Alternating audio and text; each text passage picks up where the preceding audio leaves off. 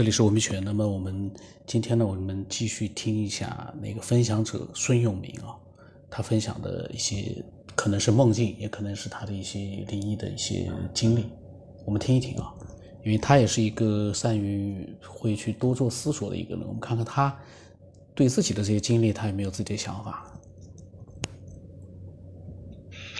还有一个梦呢，就是大概在二零零。一年左右，我那时候已经到广东，在一家公司吧，呃，做厂长。做厂长呢，当时我们那个厂新建一个厂，在那个东江河东江江边。盖好厂子之后呢，我们那个我们那个干部宿舍楼，我们跟老板住在一个小楼里边，小楼楼端头有一棵大树。我我叫那个保安呢，我搞一点健身器材，爬杆、吊环，就在那那个大树上呢。哎，大榕树吧，好像是不是太大，但是呢，它现在这个树虽然是在我房间，但是你在没有盖厂房之前呢，这肯定是一个荒凉的地方。当保安队长给我搞这些器材的时候呢，买器材嘛。在大树上挖了一个坛子，坛子里面是人家的骨灰，可能年代太久了，嗯，也没人追究了。我就叫保安队长，我说你这样吧，呃，买点炮，买点酒，呃，再叨咕叨咕，还还给他埋到别墅去，这么我们也算对得起他了。我保安队长也就这样做了。这就是你这个地方离我住的房子。如果说你按照直线距离，你不超过五米，可能就三米左右。我是住在二楼，我这是二楼呢，我对面一个房间，我住在这个房子的二楼最北端，就是靠近这棵大树。我我我住在这个房子房间以后呢，一直什么事情都没发生。我的前任呢，走的时候呢，他把他的房子的东西都留给我了。哎，他老说，这个这个这个地方阴气很重。呃，我这个桃木剑，他他自己买的桃木剑，还是有墙上贴的有一些画，什么机枪啊，一些很男人的东西在墙上贴着，机枪，呃，冲锋枪，好多枪嘛。反正那个前任也是比较有有有有有血性的男人。他把这些留在墙上，老孙留给你了。我就睡在这房子，一直一直也没什么事儿。大概住了有半年之后，半年之后的一个夏天，因为那天空调呢坏掉了，坏掉了以后我就觉得挺热，因为我平时不在用蚊帐嘛，我就说嘛啊，对面房间嘛，呃，平时没有人睡。因为那那个那那个楼上的所有房间都是按照统一布局的嘛，是是我们的那个厂长呢，就是当地一个厂长住在里边，当地他有当地有房，他又不在不在厂里边住，就是经常回到家里去住，所以那房子几乎是每天都是空的。我就是临时起意，半夜三更的，我在这里有蚊子嘛，我就躲到他房间去睡去睡，就是睡这个半夜的，发生一件稀奇的事情。当我睡。睡着之后了，就跟我刚才讲那个讲那个故事差不多。我当我睡醒睡着之后，哦，就是一个女的，没有人讲的画皮那么披头散发、凶凶神恶煞，没有这个东西。就像我爸当初走进来时一样，静静的一个表情，面如死水，不做表情，没有语言，就是静静的看看在床上的我。我我当时呢，就像我爸进来的时候是一样，这两个梦我说非常的奇怪，而且很相似度很很高，就是这个样的。当时我就说这不是梦，我是在醒着。其实我也不知道到底是不是梦，所以呢，我记了这么多年嘛，这个这个女的走进来之后呢。没做太多表情，也没说什么话，也没有对我弄梦而视，我也没跟他有什么交流。但是就说呢，我就说这不是在做梦，肯定是在醒着。就是像像那个梦一样一样的一种状态。他然后就走了。他走过之后，没我不我也当然也不知道过了多久了。当我真正醒来的时候，我他来的时候，我认为我是在醒着，可能是在睡着了。当他走了之后，我真的是醒了，我也没有下一身冷汗，我就感觉这个地这个地方好像不太吉祥吧，我就立刻又跑回我自己的房间去睡了。当然，我胆子还是比较大的。我跑到房间之后呢，我又继续睡了一个觉，而且一睡睡到天亮，我也没有太太多的。我也没有太多的惊恐啊、惊慌失措呀，没就是觉得没啥，他对我也没有太多的恶意，我对他没太多的恶意，无非就是说哦，我我住在这个房间里，好像是嗯不该来似的，我我就来了这个房间一次，而且就睡了那么几个小时，他就来了，然后呢，我就一直我我还就是我一直我就住在我就我对面，我也不我也不敢到这房间里来了，但是呢。门对门两个门之间有一米远，一直这样住，然后就再没发生其他的事情。这话已经又过去好多年了，所以对这两个梦我记得非常清晰，而且这两个梦的相似度非常高，无法解释。我这个这是我个人亲身经历，我跟你分分享的。人这一生啊，做的梦太多了，年轻的时候做的多，现在呢？由于睡眠时间少，清醒多，所以现在做的梦就少。但是呢，唯独这两个梦，梦境、情节、状态几乎是一模一样。真的在梦的时候，一再告诫自己，这不是在做梦。当醒了之后，才知道刚才就是个梦。而且这两个梦就是几乎一样，所以我一直记忆很深刻，我没有忘。我从来没被这两个梦吓到过，也没有困惑过。我再跟你分享一个呢，我本身发生在我身上的事情，但是与与这个边缘科学没关系。就是我小的时候呢，大概。九岁到十一岁之间，我具体年龄不知道了。那个时候，你就说你？我是六六年人嘛。那个时候，农村平分呐，就是把一些田地里面分平掉嘛，哎，搞得轰轰烈烈的。有一次，有晚上，我们我在家里，也不像现在小孩子有作业啊，什么东西，在家里就是就是就是就是玩嘛。玩的时候呢。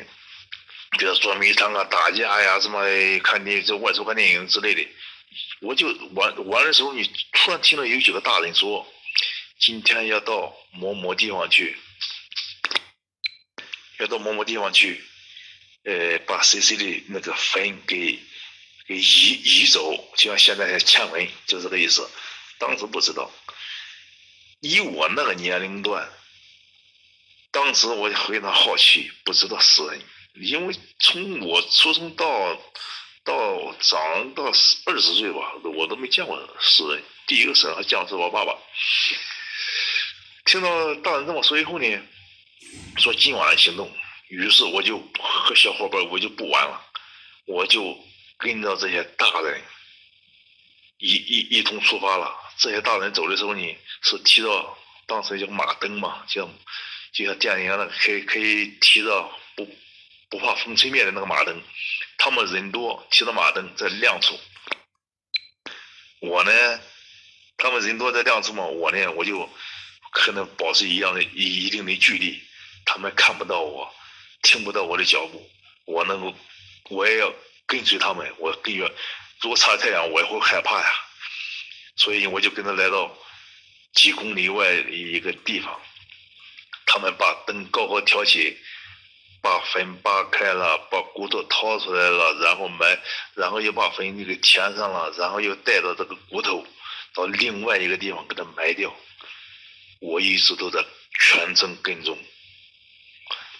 如果在这个过程中我要一出声，我能把他们给吓死，当然他们也不会放过我。所以整个过程我是跟他们保持一定距离，等他们完成。等这些大人完成所有的活动之后，我也跟他们悄悄回来，没有一个人知道。到目前为止，这个事情在这个世界上知道的，你是第一个。我从来没说过这个事情。就像我，我也就是从这一点，你看我小的时候的这个探索欲望还是蛮强的嘛，所以我一直都是对这个科技科科普啥的吧。我上中学的时候，那个奥秘啊、飞碟探索，还有一些稀奇古怪的，反正我喜欢看的东西，我都相对来说，呃，用起来比较方便。我订了好多杂志的，我现在这这些镜头呢。都没了，突然间听到这样一个科学边缘这样一个节目，我知道，哎，挺好，大家能走在一块儿，相互分享分享。我们不，我们不不讲那个，不讲虚的，讲自己亲身经历的，或者说呢，发生在最亲近的人、最接近的人身上的事情。即使不是我亲亲身经历的，就是他亲身经历的。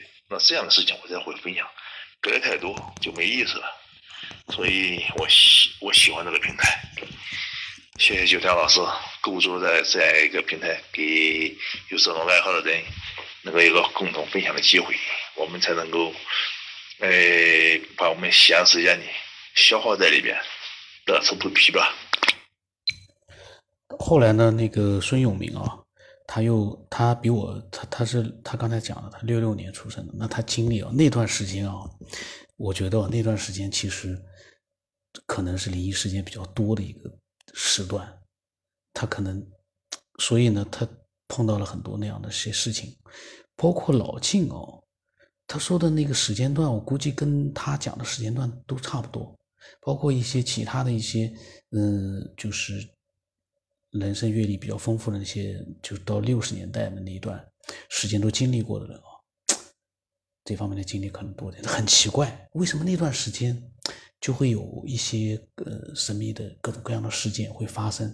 像包括他自己做到的那个梦，当然那个梦是后来的事情，但是那两个梦他自己也觉得没有办法去解释。而我们旁观者听了之后呢，我们也是觉得，哎呀，这个事情到底是怎么说呢？因为。可能是梦，但是呢，他所经历的那个场景，对他来说，当时是真实的一个环境，他真的就是醒着的这样的一个状态。只不过这件事发生了之后，是他发现自己是醒过来了。刚才那可能是梦，可是我我我就在想一件事情：一个人的梦，嗯，那样的一个真实度，就跟自己生活当中的那样一个真实度是一模一样的，那是怎么样发生的呢？而且他能记得很清楚那样的一个画面，很明显他能记得住那样的一个画面，所以这就不是一个一般的梦可以能解释。然后呢，他呢，他昨天他问我有没有更新了，我跟他说要更新了。我刚才听了他的，嗯，这个呢，说句实话，这个是我我我的问题。这几个月之前的录音呢，我刚刚听到，嗯，然后呢，嗯，他分享的这个经呃经历啊，神秘的经历呢，嗯。也就晚了几个月，呃，被更多的一些人知道。然后刚才他说到他那个事情哦，他第一次讲出来，我突然我在疑惑了，他第一次讲出来的话，他会不会介意？嗯，让更多的一些听众去听到呢？但是既然 他没他没有说你要帮我保密，因为这个保密也没必要了，那我也就不管了。我就不去再去确认了，确认了反而反而不好，我就直接把它录出来。另外，他还分享了一些内容，在我的新的一个呃那个微信号里面，他也分享了，因为我让他加我的新的微信号了。那么，我倒是希望，嗯，能够分享呃自己想法的经历的听众哦，都能跟孙永明这样的一个嗯阅历丰富的这样的一个听众一样，因为什么？他非常理性。他能够理解这个节目，嗯，他需要的是一个真实，然后他也能理解他，他而且能够就是说明白我做这个节目，嗯，是出于一个什么样的一个用心和目的，呃，他不像有的喷子，他们脑子里面总是觉得，嗯，人家就是打个比方做的这个节目，就是为了要去这个通过分享者的一些这个分享。去获得一些什么样的一些利益，我有的时候听了，我感觉非常无语。我说这帮人的大脑里面，这些人的大脑里在想什么？你你去盯着那些大的节目、商业化的节目，你去怎么样去讲，跟我都没关系。你干嘛盯着我这样的一个小众的一个私人节目来这个做各种各样的一些这个低俗的这些一些内容？呃，那个简直是不堪入目啊！我到时候反正都发到朋友圈去了。嗯，朋友圈里面呢，我新的号码朋友圈里面的呃加的人呢不多，但是呢，应该来说看到了都没有问题。